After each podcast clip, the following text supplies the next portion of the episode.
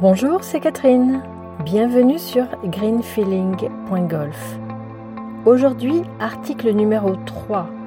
Lutter contre un défaut, la solution? Non. Bonne écoute. Dans ta vie quotidienne, tu es sans cesse confronté à tes défauts.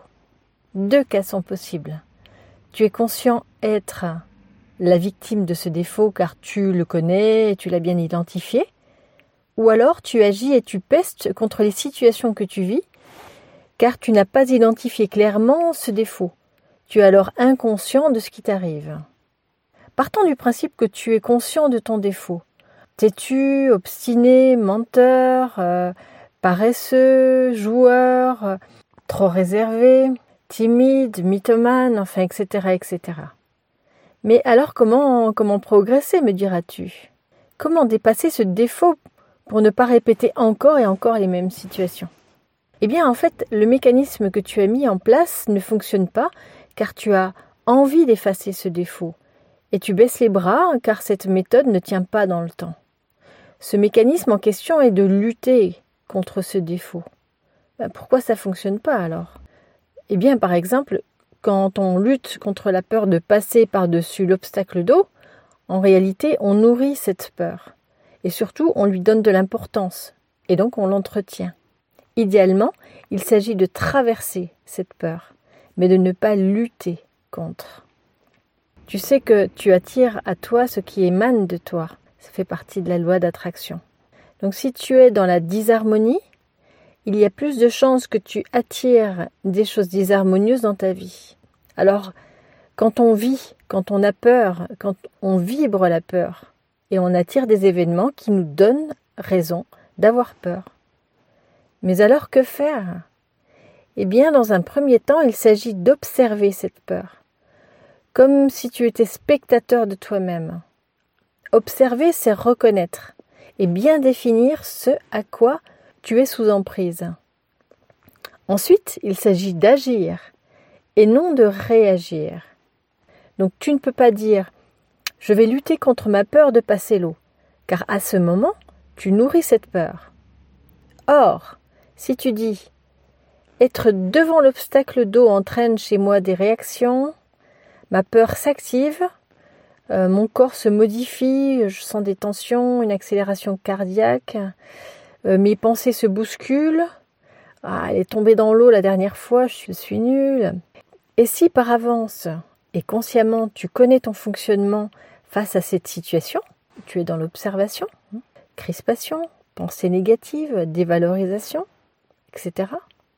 Et tu agis en consciemment portant ton attention sur ta respiration pour te décontracter, relever la tête pour couper le mental, à penser et te parler de façon positive et encourageante, alors une nouvelle habitude vient de se mettre en place.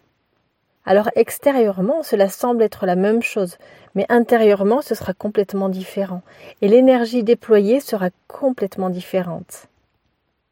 Ainsi, dans ton quotidien, il s'agit de ne pas être contre quelque chose, de ne pas lutter contre, mais que tu regardes vers quoi tu veux aller, quel est ton objectif et qu'est-ce que tu as envie de voir. Parfois, tu as envie de fuir ce que tu es.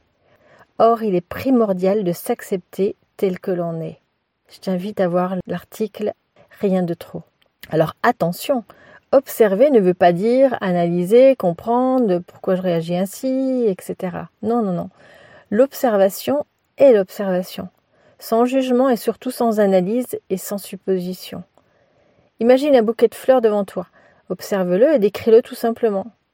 Il y a des fleurs rouges, quelques fleurs jaunes. Elles sont de 30 cm environ. Le vase est transparent. Je vois les tiges.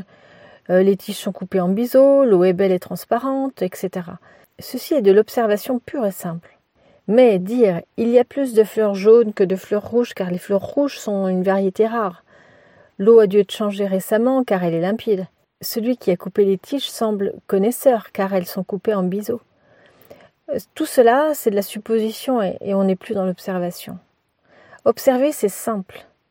C'est ce que l'on voit ou ressent sans jugement sans recherche d'origine, de cause, héréditaire, etc. Voilà un simple survol. Chaque notion comme porter son attention sur, faire consciemment, les pensées, le mental, etc. Donc chaque notion est à développer et c'est ce que je ferai dans d'autres articles. Le golf est vraiment une opportunité pour progresser, car il te met invariablement face à tes limites, à tes défauts et à tes blocages. Si tu veux évoluer dans ton jeu de golf, il apparaît évident de se pencher sur ces notions. Et toi, qu'en penses-tu? Es-tu conscient de tes défauts ou es-tu victime de tes défauts? Merci de ton écoute. Si tu as des questions, des remarques ou des suggestions, tu peux le faire dans la rubrique commentaires. Je te rappelle qu'on est dans le partage et la bienveillance. Je te remercie d'avance de ton implication. Si tu penses que cela peut aider un autre joueur, eh bien tu peux lui transmettre l'adresse de ce site. Je te remercie et je te dis à bientôt.